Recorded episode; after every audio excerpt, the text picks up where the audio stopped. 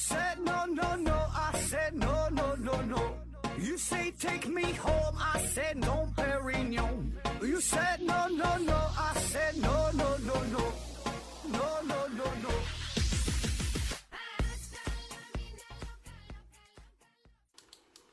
拼命探索，不计后果。欢迎您收听《思考盒子》，本节目由喜马拉雅平台独家播出。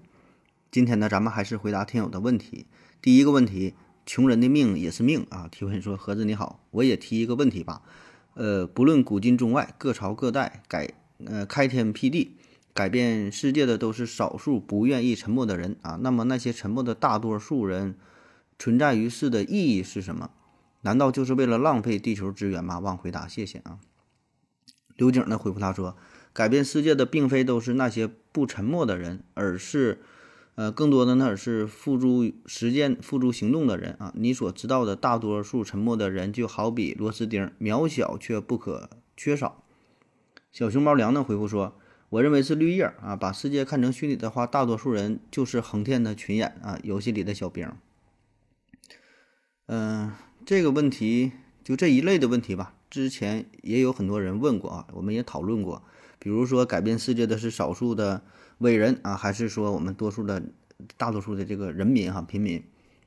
嗯，我感觉这问题，首先我们得明确一下，就你说的改变世界的到底是不是呃那些少数不愿意沉默的人，对吧？那表面上啊，确实是我们能够记住的就是那些留下来的呃那个青史留名的伟人，对吧？这什么陈胜吴广。啊，这朱元璋对吧？这些都是少数的待不住的、不愿意沉默的，但是也有很多人也在改变着世界，也在默默的做出一些贡献啊。可是我们并不知道，对吧？绝大多数我们是不知道的，没听说的啊，或者说确实他不那么有名啊，那书上可能也没记载啊。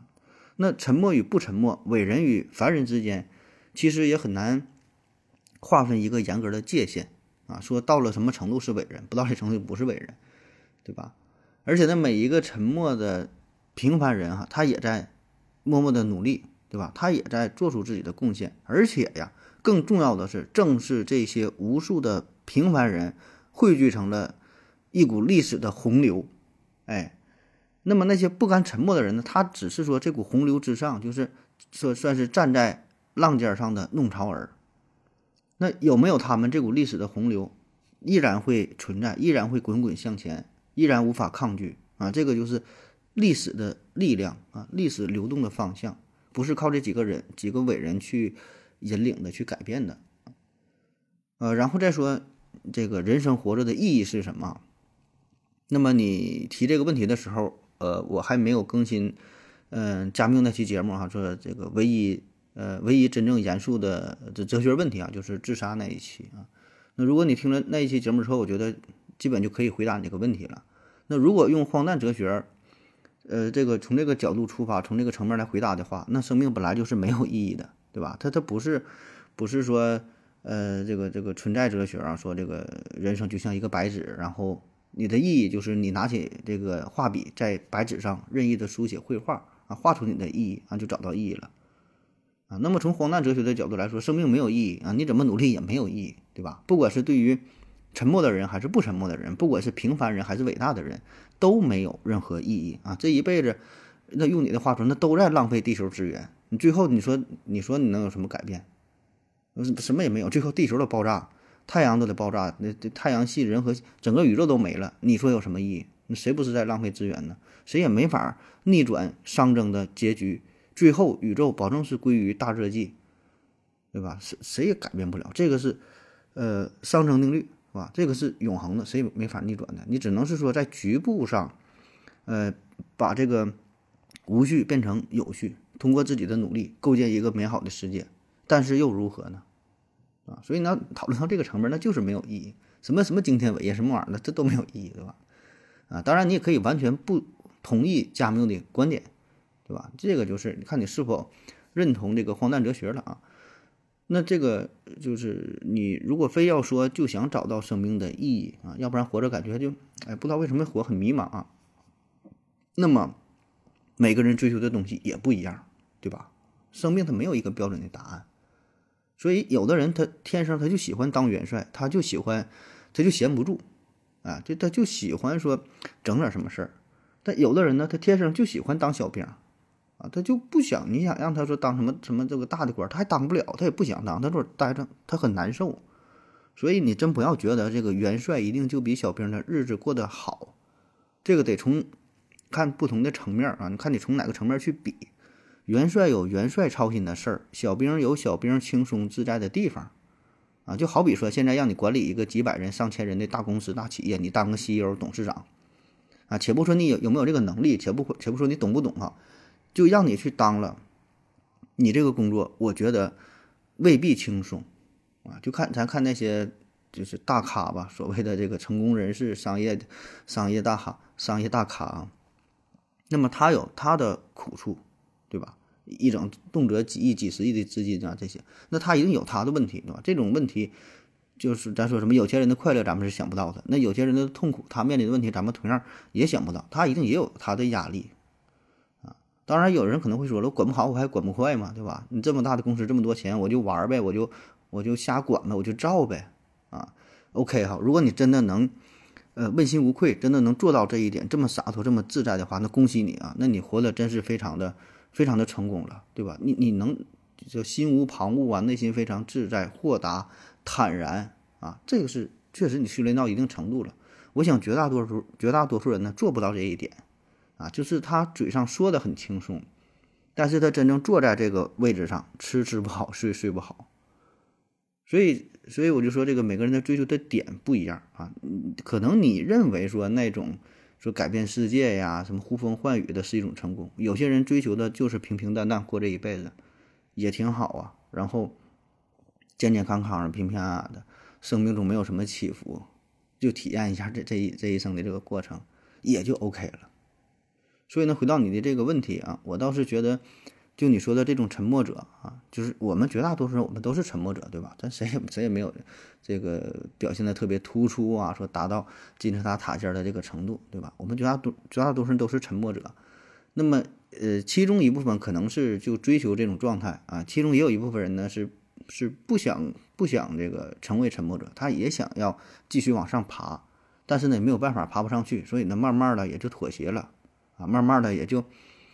沉浸于这种沉默的状态，觉得呢也挺舒服的所以这个事儿所谓的人生意义吧，这个也就没法去评判，对吧？就你有你的准则，他他有他的准则啊，每个人想的都不一样啊，反正就你就别用你的想法、你的标准去考量别人，去评价别人，去揣测别人。好了，下一个问题，J.K. 小何啊，嗯，说，请问和尚，为什么一些人占着茅坑不拉屎啊？如何杜绝这种社会现象？啊，没有人比我更懂定义。回复说，呃，拆掉茅坑。刘景回复说呢，用点开塞露啊。嗯，他这个问题，我不知道你说的是一种比喻啊，还是说现实生活当中，就你说真的是就真的拉屎这事儿不拉屎啊，还是啥呀？啊，如果说是真的这种占着茅坑不拉屎这种情况的话，呃，这个问题。你可以用点什么计时的手段呢？超时了收这个收费呀，还是什么什么解决呗？如果你要说是这种社会现象哈，在其位不谋其政的话，哦，这个可就深了哈。下一个问题哈，思考和思考子和子哈提问说，请问和尚，呃，说说什么是有相有源相控阵雷达？有源相控阵雷达为什么这么牛逼啊？小熊猫粮。回复说，很多都是自媒体吹出来的啊，说什么中国氮中国氮化镓雷达领先美的一代啊，美的造不出来氮化镓，还用了砷化镓，啊，砷化镓啊。后来一看，十块钱的小米充电器都是氮化镓的。说这个有源相控阵雷达这字儿都不会读啊，不知道这个怎么断句。有源相有源相控阵雷达。呃，你说这东西很牛逼是吧？这个你就得看跟谁比啊。有源相控阵雷达呢，确实有它厉害的地方，就是它跟无源相控阵雷达相比呢，它确实有很多的优势。它的特点是啥呢？就是每个辐射器都装配有一个发射和接收组件，每一个组件呢都能够自己产生和接收电磁波。所以呢，在这个频宽、在这个信号处理和这个容度设计上，都比无源相控阵雷达呢具有更大的优势。那也正因为如此呢，它这个造价呢也是相当的昂贵哈，这个工程化的难度呢也是非常大啊。但是说这东西怎么先进，怎么跟牛比哈，这个也不至于哈。这东西出现很多年了，上世纪六七十年代就已经开始出现并且广泛应用了啊。下一个问题，大魔王 JYB 提问说：“请问何志阁下，现在的人类啊，还会不会随着环境、气候、光照或工作原因，比如说长时间坐着工作，呃的改变，然后呢进化啊，或者是退化？啊，比如说现在地球气温、湿度、压力、重力等等啊，每天或者每年都上升增加一点儿，会不会进化的更快一些？”刘景的回复说：“这个物种演化不是你想象的逐渐一点点的改变，哈，是种群内隐环境等因素发生的基因突变，并存活下来继续繁衍。”呃，关于人类进化的问题，哈，说这个人类是否还会继续进化，或者是退化，或者是有什么方向的改变，哈？嗯，首先我觉得一个物种的进化呀，它不会停止啊，不只是说动物、什么植物、啥人，对吧？那我们人类呢？也不会停止，一定会发生改变。当然，这种改变一定是非常缓慢的、非常微小的，一点点来啊。那我们感觉好像咱们人类自从文明诞生到现在，容貌上几乎没有什么太大的变化，对吧？你想想，这唐朝人、呃宋朝人，再往以前秦朝人啊，几千年没什么改变啊。这一方面呢，就是因为这个几千年的时间哈太短暂，就是对于生物进化来说，几千年太短了，你没个。几十万年、上百万年，你这种变化基本你也看不出来啊。另外一个原因呢，就是我们现在咱是生活在现代社会啊，就是我们形成了社会之后，我逐渐的远离大自然啊。哪管是咱说秦朝啊，叫宋朝啊、唐宋等等，它已经逐渐的远离大自然，它形成一个社会，形成了文明。那么人类目前的特征是已经非常符合当下的生存环境啊。你外界的环境不变的话。就算是基因发生了一些突变，这种突变也不会保存下来，因为它不适合这个环境，对吧？所以你环境不变的话，你基本的改变呢也不会太大啊。甚至可以说，咱们人类已经是站在了就食物链的顶端。你从这个自然界这个角度来说啊，所以呢，我们人类的一些其他基因突变呢没能遗传下来，对吧？那么自然就没能诞生新的特征啊。但是啊，其实人类的。这种这种变化是也是这个不断发生着啊，比如说我们的智慧就在不断的变化，一点点的提升嘛。然后也有科学家推测哈，说大约在一百年、二百年，反正就是这就是瞎说呗啊。一百年、二百年之后呢，我们的外观呢，呃，会多一样东西哈，就是多一层眼睑啊，因为我们目前依赖于手机啊、电脑啊等等电子设备的程度越来越高，所以呢，为了保护眼睛哈，我们的眼皮上面会多一层啊，多长出了一层。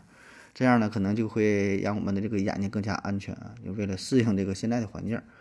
呃，再比如呢，我们现在总是低头看手机啊，慢慢的，我们人类呀，这个后背可能会越来越佝偻，越来越弯曲啊。我在网上还看过一个一个文章啊，就是应该挺火的，就推测几万年，然后几十万年之后人类长什么样啊？那个图画的挺卡通的，眼睛呢是越来越大，眉毛呢是不断加深，脑袋呢是变得越来越笨重啊。就说随着这个科技的不断发展嘛，各种智能产品的出现嘛，就我们的大脑使用的越来越少了啊，不咋用了啊。然后为了更好的呼吸，然后这个眼睛的这个鼻子变大，这个鼻孔呢鼻孔变大，嘴巴也变大啊，有这么一个推测的一个图啊，看挺搞笑的。下一个问题，沉思的胖鸟提问说：何子大人哈，睡觉前。睡觉前喝水，夜里就会尿尿；但不喝水呢，就会口渴啊。但真的不喝水也能睡着，就忘了口渴。眼前的痛苦和未来的痛苦，到底哪个更重要？想想都睡不着了。最后呢，只能停息思考，合着才能睡觉。所以呢，我想问一问啊，这位精通泌尿外科和心理学的大师，你睡前这个喝不喝水啊？刘景呢回复说，这个口渴就需要喝水，和是否睡觉没有关系啊。嗯，睡觉前是否要喝水？这事儿啊，我还真就没确切的研究过啊。反正我是床头呢放了一个水壶，放了一个尿壶，渴了呢就喝，想尿呢就尿。呃，反正温馨提示啊，这俩壶你别整反了就行。下一个问题，密探阿泰 G N 提问说：“请问何子老师，用力向下震荡沙漏会不会加速沙子下落啊，从而导致沙漏所计的时间呃减少？”啊，说这个用沙漏计时啊这个事儿。呃，现在挺多饭店啊，就是你点完菜之后，它会有一个这个沙漏，小型的沙漏，然后呢给你计时啊，说这个沙漏如果说呃沙子就是滴完了，菜品还没上来呢，可以免单啊，有的说给给你个赠品，赠个菜之类的啊。然后有一些人呢就会就想想一些办法哈，点完菜之后，服务员转身走了，马上使劲摇晃啊，震动啊，啊就想加快这个沙漏呃沙子的流失啊。那这个事儿吧，嗯，你要说有没有用吧，能有点用哈。这个很难统一就是去回答去去去去说啊，因为什么呢？你这个沙漏它各种各样的，里边的变量太多，不同材质的外壁，对吧？有有玻璃的，有塑料的，还有什么其他什么什么高分子什么材料的，里边沙子颗粒的大小多少，然后呢，你不同的晃动的方式，不同摇晃的速度，你是上下。晃啊，左右晃啊，转着圈晃啊，使劲甩，要使劲甩的这种，利用什么离心力啊等等啊。然后我看过一个实验哈，就是说，他是算是做了一个相对比较呃严谨的这个分析吧啊。嗯，物理顶尖，物理顶尖的杂志哈，PRL 上面呢有一篇论文专门呃研究过这个事儿啊。他说，如果沙漏脖子比较细，那有时候漏着漏着呢。几颗沙子就会恰好堆积成顽固的拱形结构，堵住了沙漏。哎，这种情况，我想我们会有有印象啊，就几个沙子，哎，突然不停啊，就突然不往下流动了，啊，互相支撑在一起。你看拱形结构嘛，就是比如说这个造的桥啊，或者是盖房子会用这种结构啊，就几个砖头啊顶在了一起，然后就不往下不往下掉了。所以呢，沙漏里边也会出现这种情况。那么这种情况如果经常出现的话，就会呃延长啊整个沙漏往下漏的这个时间，对吧？所以呢，你经过一一这个适当的呃活动之后，那么就能疏通，加快它往下滴漏啊。然后呢，Janda 呢等几个科学家发现哈，巧妙的震动可以破坏这种拱形结构，让这个沙漏更加呃下落的更加顺畅啊。所以呢，理论上来说，如果你左右震动的话呢。有一定机会啊，可以摧毁这个拱形结构，同时呢还没有其他的干扰力啊，那么落的呢会快一些啊。但我实际上看他那个最后给出的统计的结果，这个数就不念了哈，呃，并不是特别明显啊。可能比如说原来是一分钟就六十秒的话，你可能动一动也就能个五五十五十五六秒，可能会就。就能差个几秒钟而已吧，啊，当然我不说嘛，这个里边变量太多，对吧？你没法一一比较，你得把这个很多数据啊，你都得落实到纸面上，看看到底是多少，具体问题具体分析啊。下一个问题往细一点提问说，中国每年因为溺水而死亡的人啊，到底是呃会游泳的多还是不会游泳的多啊？哎，这个问题有意思哈，这个问题，嗯。会游泳还不会游，这个就得看，首先得定义什么叫会游泳，对吧？什么叫会游泳？那有人说，我就搁水里边我一游我就会游呗，其实也不是哈。会游泳这是一个渐进的过程。那最开始你可能只是趴在水面上不沉下去，慢慢的你会学，你扑腾两下。那有的人呢，所谓的会游泳，他不会换气儿啊，他就就仰着脖子一直一直这么游哈，游累了他游不了多远啊，就累了。有的人真叫会游泳啊，他能憋着气儿啊，那能这个搁海里边游游挺老远的。所以呢，你说哪种程度叫会游泳，对吧？这个问题呢，我也跟咱们队专业的这队友呢，跟咱教练也讨论过啊。因为我之前是呃咱们省队的啊，在在呃辽宁省的游泳队的，所以呢，对这方面呢多少了解一点儿。咱经常说一句话叫“呃淹死会水的，打死犟嘴的”啊。呃，这话呢，就是就是他总有一定哲理啊，啊，就是感觉越越不会游泳的人，旱鸭子。他保证离这个水远远的，他害怕呀，啊，有点水他不行，我离远点，这玩意儿咱可不懂啊，离离远点。然后呢，呃，会游泳呢就不害怕，对吧？觉得我会游泳，我就去呗。所以呢，叫这么常在河边走，哪有不湿鞋，对吧？你越感觉自己会了，哎，越行了，你在水里边一游，哎，反而就不行了，抽筋了或者怎么地了，对吧？出现一些情况。那其实这话如果从科学的角度啊，不从哲学的角度说，从科学的角度说，它并不严谨啊。真正的是淹死的是啥？我觉得。不是，是不是会游泳哈？淹死的是那些自以为会游泳的，或者说游的不是特别特别好的时候，不是特别会的。嗯，你就在游泳池里边看嘛，基本百分之九十以上，呃，都是那种，咱说叫怎么说，就嗯，一瓶不满半半瓶晃荡。动作也不是很好看，速度呢也很慢，水感呢也很差，体能也不行啊，基本算是爱好者、初学者。所以呢，这种情况你说他会不会游泳呢？你很难去定义，对吧？而我觉得正是这一部分人，他溺水的概率是最大的啊，就是真不会游泳的，他也不会下水，他也不会去水边去玩了。而真正会游泳的，那啥叫会游泳啊？就是他整个首先体能他有一定的保障啊，就是他每天经过高强度的训练，就这个体能是你一般人没法比的啊。就像咱跑步啊什么锻炼这些都是，你这你跟专业运动员的完本完全不是一个档次的。啊，所以体能有一定的保障，那其他的一些自救的知识啊，然后就整个它整个对于水水况这个水情的这个掌握判断，那跟你初学者完全不不一样啊，不是一个新手在水里边会游沉不下去就会游泳啊，所以你这个问题如果较起真来吧，还是一个定义的事儿啊，反正还是奉劝各位游泳爱好者啊，呃，最好就是在安全的在。呃，游泳池室内的游泳场馆去游啊，如果水平不行呢，别去深水区，深水区，对吧？还是结合自身的能力啊，结合自身的状态啊，结身结合自身的体能啊。下一个问题往细一点，说人是在人生是重在体验还是重在收获啊？啊，重在体验还是重在收获啊？这个问题一直也有很大的争论，对吧？就是说我最后做为了这个达到一个目标啊，还是说我这个体验的过程啊？就像你说你奥运会参加奥运会，那你保证是为了最后站在领奖台，我夺夺得冠军，夺得金牌，对吧？是重在收获。但是呢，你要都是这么想的话吧，好像这个过程就非常痛苦，对吧？你四年就为了最后这一下，那好像之前这个过程是一种煎熬啊。呃，之前我在一个节目当，就是讲那个加密用的节目当中也举了举个例子哈，说就像一场旅行，你想去巴黎去旅游，如果你把你的目标设置为埃菲尔铁塔的话，那么整个你这个过程其实是挺枯燥、挺乏味的。订机票、飞机中间转机，到地方下车坐客车，再坐个三轮倒车到这个巴黎铁塔下边，哎，就拍个照啊，拍完照然后又挺疲惫的回宾馆怎么的了。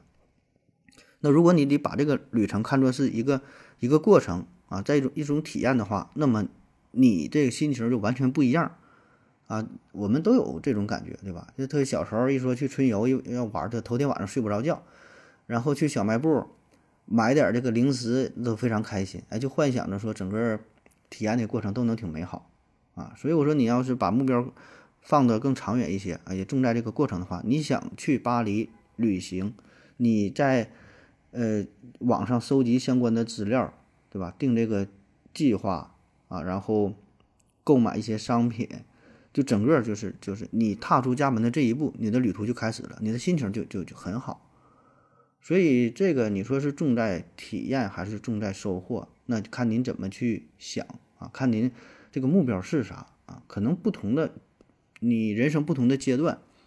呃，你不同的事儿，对吧？就我说，你是你像这奥运会还是去旅游的话，你要奥运会，你要这么去想的话，可能也没法说，可能这结果也挺好，就是说完全非常放松的这种去训练，可能最后成绩也能挺好，这不知道啊，这没法去比啊，所以这个还是您自己去调节吧。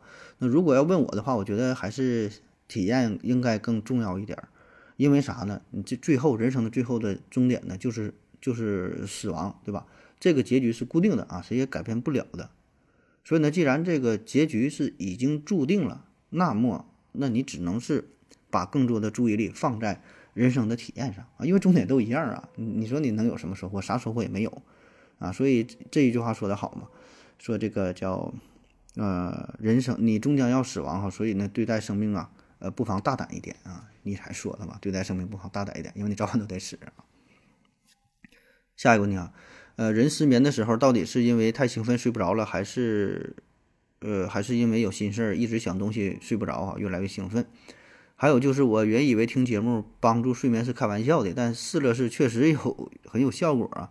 现在呢，几乎不听就睡不着了。那么，节目帮助睡眠的原理是让人停止想事情，只听节目的内容，还是节目中的声音节奏的催眠效果？呃，说失眠这个事儿啊。对失眠这话题咱也聊过很多期了，这失眠的原因非常多，这就不一一给你分析了。可以说任何心理情绪上的波动都会影响你的睡眠质量啊。至于咱们节目为啥会催眠，这个是得益于我多年潜心的研究。呃，原来呢我是做节目是想把咱们节目做成华语当中最好的科普节目，后来发现呢有汪老师存在啊，这个咱真是呃比不了啊。这个后来我就目标就改了哈，想做成华语当中的最好的娱乐节目。啊，整一些搞笑的成分，整点小幽默啊，整点小段子啊，逗大伙儿乐。后来呢，老刘宣称二零四九呢是娱乐节目啊，所以看这咱也咱也比不过人家啊。那没办法，现在我又改变了打法啊，嗯，咱们重新定位啊，咱公司现在的定位呢就是催眠，争取呢做到全华语当中最催眠的节目。嗯，而且现在确实经过几年的打磨之后，呃，节目呢有了一些效果，然后很多人反馈都不错啊，因为确实现在。中国啊，有很多人就是就失眠很大的这个群体啊，所以呢，现在咱们这个节目呢，就是成为了全平台，呃，反正就作为我个人来说，全平台最会哄女生睡觉的主播啊，听了节目马上就想睡觉啊，所以这个也行吧，找到自己的一个点，然后能够给大伙儿带来一些作用、一些效果哈，满足大伙儿的一些需求，我觉得也也挺好啊。那说为什么咱们节目这么催眠哈？这个很多原因啊。首先，咱们节目是挺烧脑的啊，听起来比较轻松，但实际上内容啊挺挺硬核，哎，有一些东西挺专业的啊，所以这挺烧脑，费你脑细胞啊，脑细胞费它差不多了，你就困了呗。哎，那么再加上呢，咱们节目当中呢也会植入一个超低频的一个贝塔波啊，那么这个波呢是人耳无法分辨的，你听不到啊，因为它是低频的嘛，超低频的。但是它，你大脑能够感知，大脑能够接收到这个信号，它就会影响你大脑本身的脑电波的改变。那么这样呢，就会制造出一种催眠的效果。下一个问题往细一点啊，提问说，嗯，曹雪芹是汉族人还是满族人啊？这纯百度级别的问题了啊。当然，这百度给出的答案可能不准呢，但是我这玩意儿我也没法去调查。呃，曹雪芹，曹雪芹呢，血统上呢是汉族人啊，文化认同或政治上是满族人啊，他是旗人啊。内务府正白旗包衣啊，说曹雪芹的《红楼梦》里面有许多习俗都是满族的习俗啊，说曹家往上数五代都入的是满族满族满族籍啊。呃，曹雪芹呢应该是汉呃满化的汉人啊，你你看这个让人回答这玩意儿说的。下一个问题啊，J.K. 小何提问说：“请问盒子觉得女性最吸引自己的是什么？这个呢，得看这不同的年龄段，就是她拥有什么啊？就是少女的胸，少妇的腿，富婆的钱，淑女的嘴。”下一个问题啊，请问盒子啊，若在若在那个年代，会不会支持北京拆城墙？盒子觉得当时在北京二环外建个新首都好，还是？现今这样在二环里好啊，雪糕化了就别吃了啊。前者就是华盛顿地西首都是首都，城区是城区，不过那样的话房价就炒不起来了，那肯定不行。刘景回复说：“现在的好。”这个我是坚决拥护党中央的正确决定。嗯，下一个问题，这个小何提问说：“请问何子如何对公务员体制进行改革，以减少考公务员的人数啊？”雪糕化了就别吃了。说你指望公务员裁掉自己吗？刘景回复说：先确保你你不进公务员队伍啊。说通过什么改革方式，呃，减少这个考公务员的人儿啊？这个简单呐，这谁考上公务员先罚款一千万的话呢，这就没人考了呗。下一个问题啊，呃，黄敏先生提问说：盒子啊，关于器官捐献您怎么看啊？器官捐献啊，这个。这咱之前聊过了，在麦克说节目当中啊，因为他问这问题的时候，咱还没做这期节目，就关于生死那两期话，关于这个死亡那两期话题里边呢，有一个小问题，就是提到了器官捐献啊。那简单说一下，我作为我个人来说呢，我是有器官捐献的想法。就是我这里说的器官捐献呢，是局限于就是我死了之后，我这个器官还能用，比如说心脏还能跳，心肝肺啊，什么肠子肚子啥的还能用啊，就给别人放别人身上，还能继续发光发热啊，觉得这个还是挺幸福的事儿啊，对吧？下一个问题，乾隆无用提问说，呃，请何总分析分析，为啥看电视的时候大多人都讨厌伪君子，但现实生活当中呢，伪君子却很受人欢迎？啊，说电视当中看伪君子很讨厌啊，现实中伪君子呢却却很喜欢，很受人欢迎啊。我觉得这个原因吧，就是我们看电视的时候，呃，你开启的是上帝视角，就是你能很清楚的通览全局，哎，知道你心中说这个是好人，这个是坏人，这个是正派，这个是这个是反派，对吧？知道谁是伪君子。而且呢，电视剧当中它必然有一些夸张演绎的成分，善有善报，恶有恶报，会把这个坏人呢，呃，刻画的很坏，对吧？但实际上，现实生活当中，第一呢，你没有上帝视角，你也分不清谁是好人，谁是坏人，你也不知道这个人真心内心世界是怎么想的。而且呢，现实当中，现实世界当中，要非常非常的复杂，这个剧情不是导演能够能够能够这个编出来的，不是他能够控制的，对吧？所以呢，在这种情况下，我们芸芸众生谁也看不清这个世界的真实模样是啥。那为什么说这个时候伪君子反而会受人欢迎啊？就是你不知道他是伪君子的情况下，他会表现得很好，因为伪君子嘛，就是表面上看起来是君子啊，就非常得体、大方、高尚，然后谈吐幽默，怎么怎么地，这表现得很好，对吧？所以叫伪君子嘛。那至于他背后是啥的，不知道啊。所以最后。这这个暴露的时候是叫什么？最后知道真相的我眼泪掉下来，哎，你就讨厌他了啊！所以在这之前呢，一定是还是很受人欢迎的。下一个关系往细一点提问说，为什么俄乌关系和之前没有什么不同？双方也没什么表示，许多媒体甚至美国的国防部却都突然在讨论明年俄罗斯入侵乌克兰的可能性。我操，这问题天上一脚地下一脚啊！说这个俄乌局势这个事儿哈。俄罗斯和乌克兰啊，嗯，这两个国家吧，它这个矛盾呢，你要说简单吧，也简单；说复杂呢，也复杂哈。咱先说一个简单的回答，就是用一句话概括一下：那乌克兰呢，一直都在努力反俄，想以此呢换取欧盟和美国的信任和支持。啊，这个就是乌克兰他追求的追求的东西啊。但是呢。嗯，无论是欧洲还是美国，其实他内心的想法、核心的地方是忌惮一个完整的、强大的红色帝国。他怕俄罗斯和乌克兰俩人联谊起来，对吧？那不就就原来你说这个苏联嘛，对吧？这个十五个国家嘛。所以从这个地缘政治学上来看，欧洲呢确实需要一个和俄罗斯的缓冲地带。对吧？要不然你说两两大国呃两两个大组织直接针锋相对干起来也不是那么回事儿，所以呢中间需要一个缓冲区。那么这个乌克兰就成了一个不二之选。所以呢乌克兰现在的它的情况不是现在它一直长时间的历史的遗留下来问题。它这个它这个地缘政治学上来看，它处于这个位置就是俄美与俄罗斯中间就夹缝中求生存，这个就是它的现状。所以呢出现矛盾是一种必然，只不过说以何种形式表现出来。那如果再往深了说哈，再详细说的话，那就是很久很久以前哈，狼狼俄购，这个乌克兰和俄罗斯他俩的这个怨恨嘛，可以说是历史悠久啊。最开始呢是有一个叫做基辅罗斯的地方啊，大致就相当于现在的俄罗斯这个地儿啊。那么那个时候呢，基辅罗斯是非常牛逼的哈，无论是俄罗斯还是白俄罗斯都不行，都是远方的穷亲戚啊，都不好使。基辅基辅罗斯根本都瞧不上他啊。后来是蒙古人呃火烧基辅，然后慢慢的发生了一些变化，形势出现了一些改变嘛，呃，再加上这个东正教，东正教的中心呢向呃莫斯科东移，那么这样呢就给俄罗斯披上了正统的外衣，哎，逐渐呢，他在历史舞台上就是就要比这个基辅基辅罗斯变得更牛逼了，那么这样的话，乌克兰自然是心生不满，那么再到后来呢，是一六五四年，呃，佩里亚斯拉夫条约，两国呢结盟。啊，那本来是委身于委身于人，这乌克兰呢已经是就很委屈了，对吧？那谁想到呢？这个莫斯科和这个波兰人哈打了几年就不打了，那么两国呢还沿着第聂伯河瓜分了乌克兰的领土，实际上这个矛盾呢就是越来越重了。那一六六七年，安德鲁索沃停停战的这个协议哈签订了，那么第聂伯河左岸就成了俄罗斯的自留地啊，所以你说这个矛盾哈，它保证是。这是很很长时间，它它就这这就有了，一直呢也是保存了下来。那么再到呢就是一战、二战了。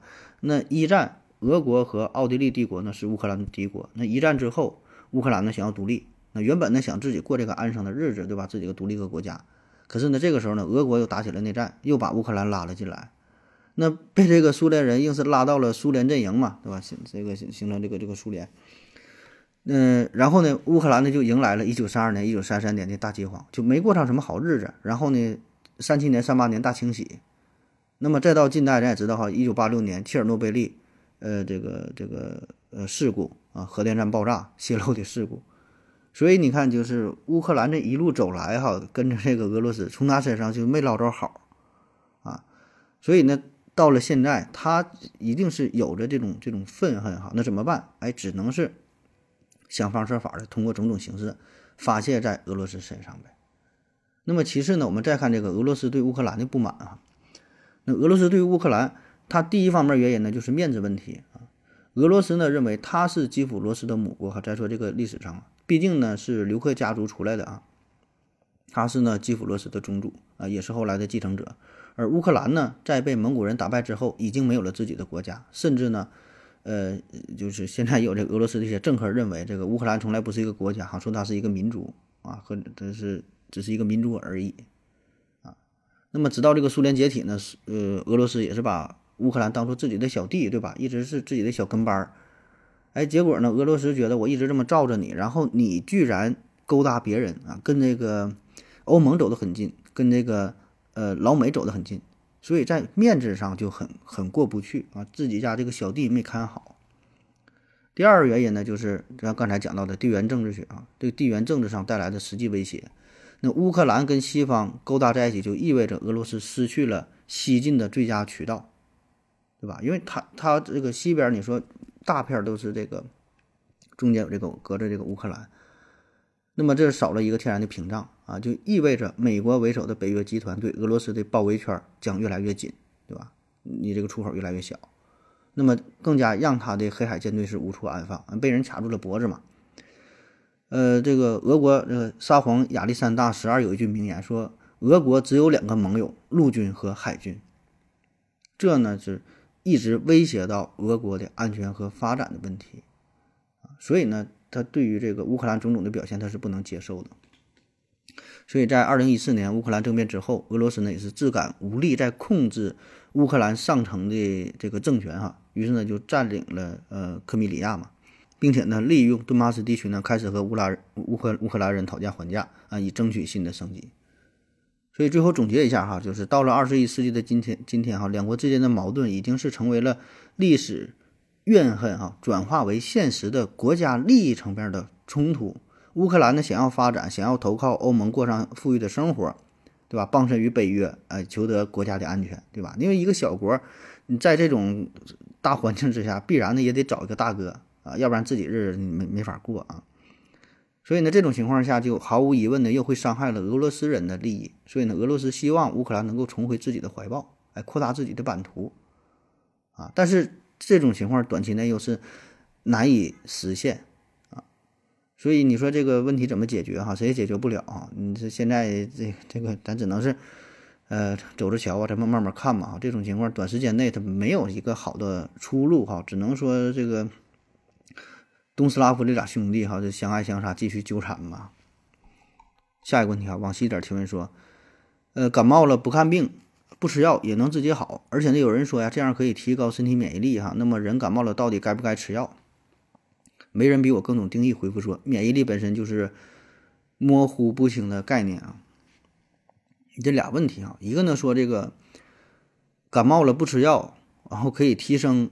人人体免疫力哈，我觉得这个有点扯吧，这个这个说法我是没太听说过啊。而且像这位听友回答的说，本身免疫力就是一个很很模糊的概念，它包括很多方面。你说啥叫免疫力？你能给一个清楚的定义吗？这真没有。然后再说第二个问题，就是感冒了到底用不用吃药啊？咱现在也都都知道了，对吧？说这个感冒呢，吃药呢是一个礼拜就能好啊，那不吃药呢就得七天才能好。啊，所以里外里一样，对吧？嗯，那吃药到底有没有用哈？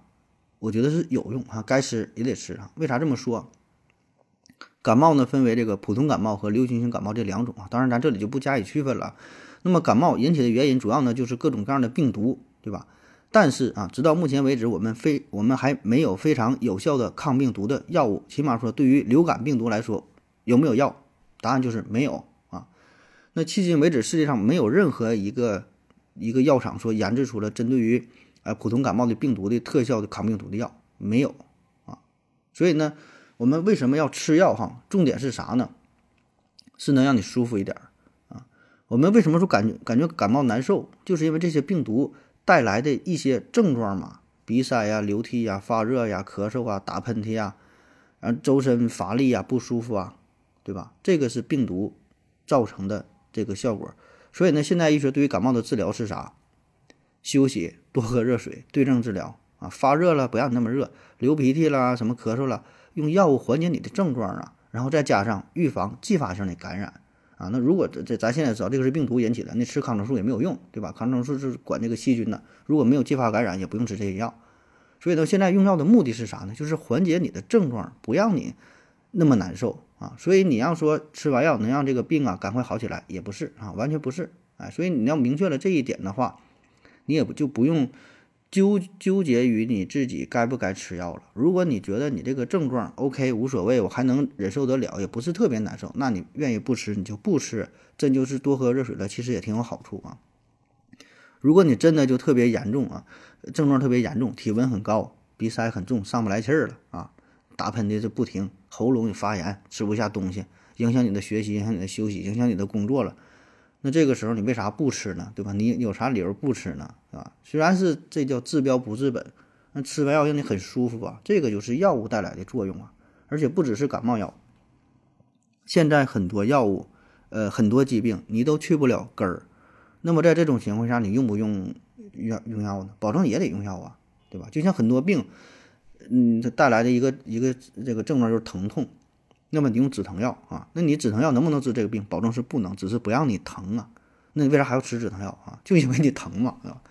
所以呢，是说到最后，这个到底这个药该该不该吃？我就说嘛，还是你自己看情况啊。就是你把这个事儿、这个道理啊想清楚之后了，然后结合你自身的目的啊，看你想要干啥啊，选择自己吃还是不吃啊。好了，感谢您各位的收听，谢谢大家，再见。感谢您的聆听。如果您也想提问的话。请在喜马拉雅平台搜索“西西弗斯 FM”，在最新一期的节目下方留言即可。欢迎您的参与，我在这里等你哦。